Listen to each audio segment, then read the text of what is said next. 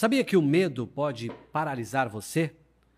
Sabia que também ele não é de todo ruim e que quando temos medo, pelo menos colocamos uma cerca ou criamos alguns parâmetros ou não somos loucos?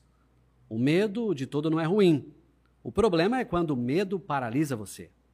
E como combater o medo quando ele começa a te paralisar? Nesse vídeo eu quero revelar cinco estratégias para você driblar o medo Está no ar o Cápsula Cast.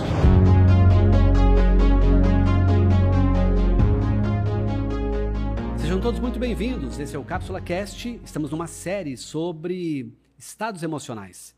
Se você não viu os vídeos anteriores, eu já falei sobre tristeza na semana anterior e sobre apatia na semana retrasada.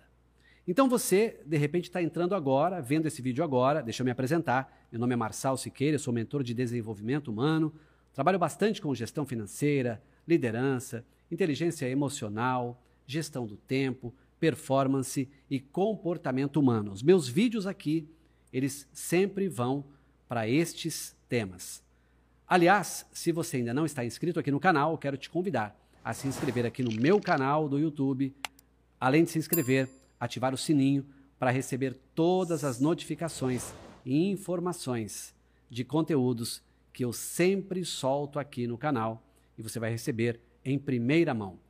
E todas as vezes que você ativa o sininho, se inscreve, comenta o vídeo, manda para outras pessoas, eu preciso te dizer que o algoritmo do YouTube me ajuda a ser reconhecido como alguém de conteúdo relevante. Para isso eu preciso de você. Bom, eu anunciei que hoje eu ia falar sobre medo. Isso mesmo. Você tem medo? A base do Cápsula Cast da semana passada e da retrasada é um livro que eu li, de Lois Borlamack. Nesse livro, ele traz alguns estados emocionais. Estou falando do terceiro estado emocional, que é o medo. O livro chama-se Domínio Emocional na Era Exponencial. Esse é o terceiro estado emocional que eu vou falar, que é o medo. O que é o medo? É um estado emocional que surge em resposta à consciência humana de que algo nos traz risco ou perigo real. Olha só. Pode ser apenas um risco, como pode ser, de fato, um perigo real. Mas a nossa mente não detecta, não define se aquilo é só um perigo ou se é algo muito real. E por isso, muitas vezes, estamos amedrontados por algo que nunca aconteceu ou que nunca vai acontecer.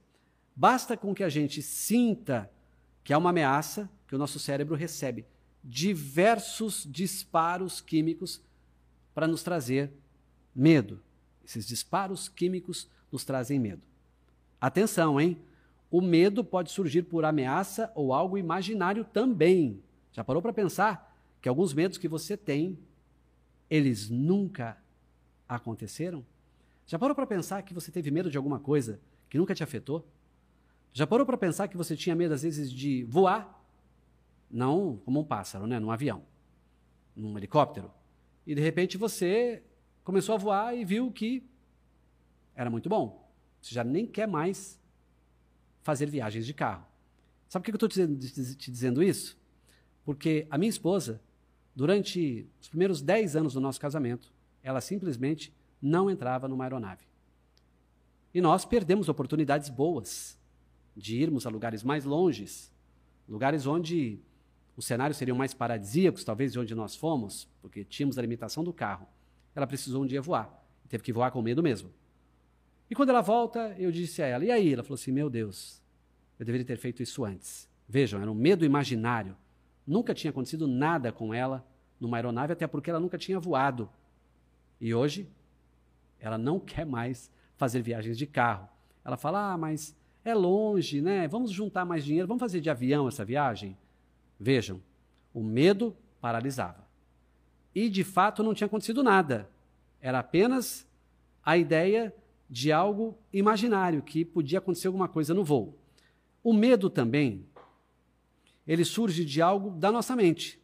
Não dá para saber se é do instinto ou por interpretação de algo do passado. Esse caso da minha esposa, eu acho que era instinto, porque não tinha nenhum histórico na família dela de alguém que tivesse sofrido alguma coisa numa aeronave, numa queda de um avião, no passado. Então era meio que instinto. Tenho medo, não vou e pronto. Não quero me arriscar. Já vi situações de pessoas que partiam para a lua de mel e na hora de embarcar, não embarcou, porque tinha medo de entrar no voo. É, é muito mais fácil, né? Não estou fazendo defesa aqui de companhias aéreas. É muito mais fácil a gente morrer hoje num acidente de automóvel do que num de avião. Óbvio que temos risco nas duas situações. Mas o medo não pode me paralisar de pegar um voo e chegar mais rápido, resolver um problema, é, chegar menos cansado num lugar. Estou usando o voo como um medo, às vezes, fictício. Nunca aconteceu nada, mas o medo está lá. Há uma fórmula do medo. Sabe qual é a fórmula do medo? Primeiro, pensamentos de defesa. Não vou fazer isso porque isso arrisca a minha vida. Pensamento de defesa. Imaginação, segundo passo. Estou imaginando que se isso acontecer, eu vou ficar doente. Busca de comprovação. O que, que significa isso? Que se isso acontecer, eu tenho certeza que vai me fazer muito mal. E aí, você busca então um futuro incerto. Essa é a fórmula do medo. Pensamentos de defesa, imaginação, busca de comprovação, que é igual ao futuro incerto. O medo também pode ser positivo. Como assim? O medo pode ser positivo? Sim, principalmente quando é uma ameaça real. Por exemplo, eu fui num safari na África. E quando eu estou no safari, eu estava num carro que não era o carro do safari, porque naquele dia não, não tinha o carro do safari e nós fomos autorizados a entrar com o nosso próprio carro. Bom, entramos e vamos procurar os leões. Né?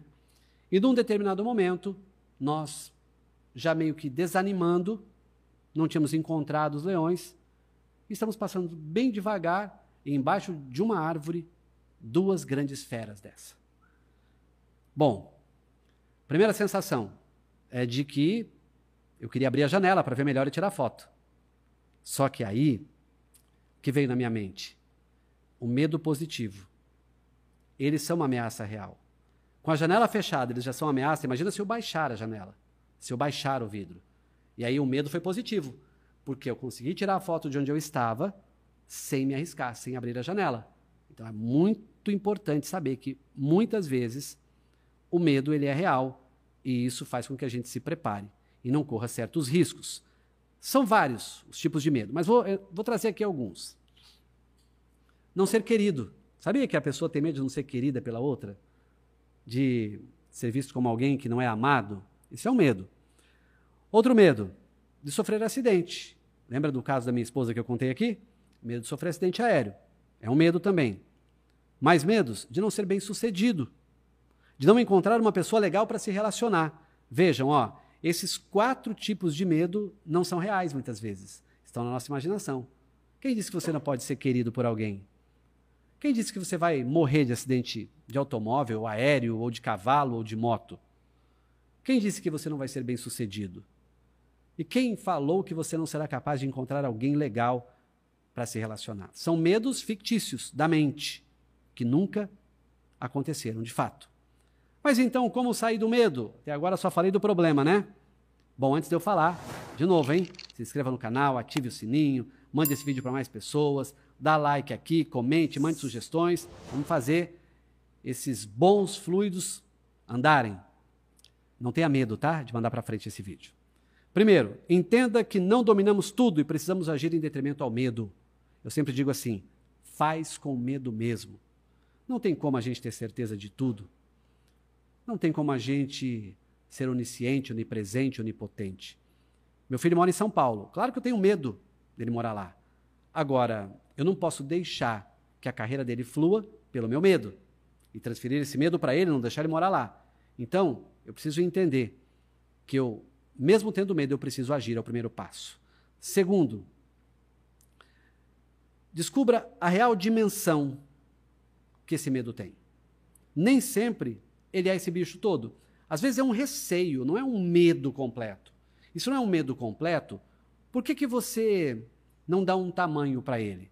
De repente, de 0 a 100, ele tem 20% de ocupação na sua mente. E os outros 80%? Você pode fazer tanta coisa.